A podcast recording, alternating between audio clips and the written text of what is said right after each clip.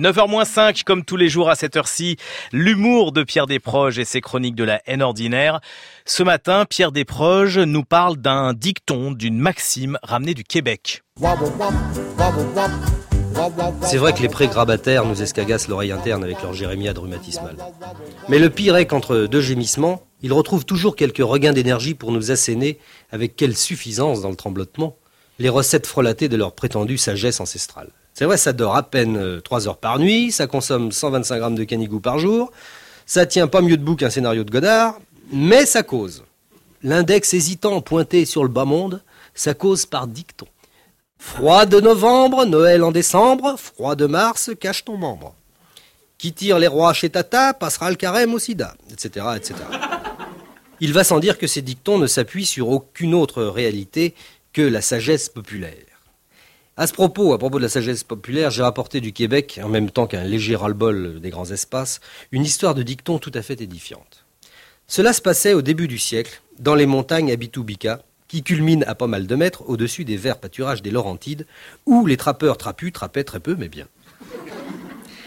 Un jour de froid novembre 1908, Pierre Petit-Pierre, le plus trapu d'entre eux, se mit en peine de couper du bois pour l'hiver approchant.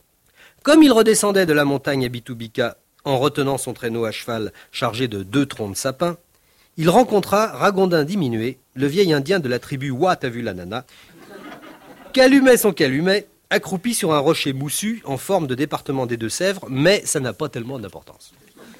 Quand Pierre Petit-Pierre s'arrêta à sa hauteur pour le saluer, Ragondin diminué releva sa vieille tronche fripée de tortue sèche que 75 étés et 76 hivers avaient sillonné de mille crevasses, car il était né en octobre, m'emmerdez pas, ça nous fait donc un été de moins. Il huma la bise glacée qui sifflait du nord à la vitesse d'une 305 Peugeot bleu marine, hocha par trois fois la tête et lança d'une voix grave Hugues, Hugues, hiver prochain, être rigoureux. Le lendemain, après avoir rentré son bois dans la remise, Pierre Petit-Pierre retourna dans la montagne Abitubica. Cette fois-ci, pour faire bonne mesure, il coupa huit troncs. Comme il redescendait épuisé, il tomba nez à nez avec Ragondin diminué, calumet son calumet, assis sur une fourmilière. Le vieil Indien, une fois de plus, releva sa vieille tête sus décrite, renifla le vent du nord, secoua trois fois la tête, leva la main droite sans dire Heil Hitler, et lança d'une voix grave de fossoyeur déprimé Hugues, Hugues, hiver prochain être très rigoureux. Aïe, ajouta-t-il, car c'était des fourmis rouges. Le lendemain, Pierre Petit-Pierre débita douze autres sapins dans la montagne Abitubica. Quand il le vit passer, le vieux ragondin diminué refit ses simagrées de western enneigé de série B, avant de lancer d'une voie de parking souterrain Hugues, Hugues, hiver prochain être très, très, très rigoureux. Oh oui, ajouta-t-il, car il était assis sur une bite d'amarrage du Mayflower que le cyclone Josepha avait malicieusement déposé là. Mais en fait, c'est de même hostie si boire qui riait Leison, s'énerva le trapèze. Le trapèze, merde, le trappeur. c'est Enfin, vieil indien, comment ça se fait donc que tu peux savoir à cette heure que l'hiver il sera rigoureux, nom de Dieu? C'est facile, éructa le à plume.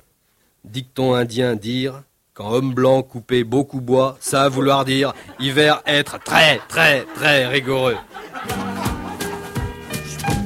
Les chroniques de la haine ordinaire de Pierre Desproges en québécois dans le texte.